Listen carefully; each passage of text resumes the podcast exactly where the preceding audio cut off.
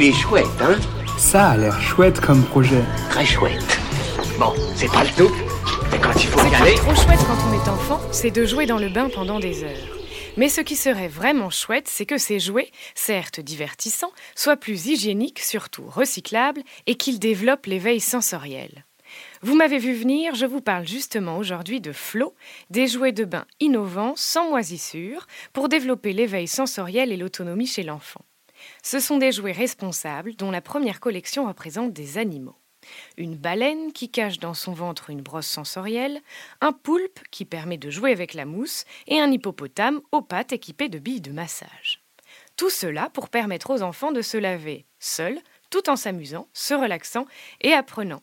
Encore un projet à retrouver sur Ulule et vite dans le bain jusqu'au 8 novembre. Il est chouette, hein? Il est très chouette ce projet, oui.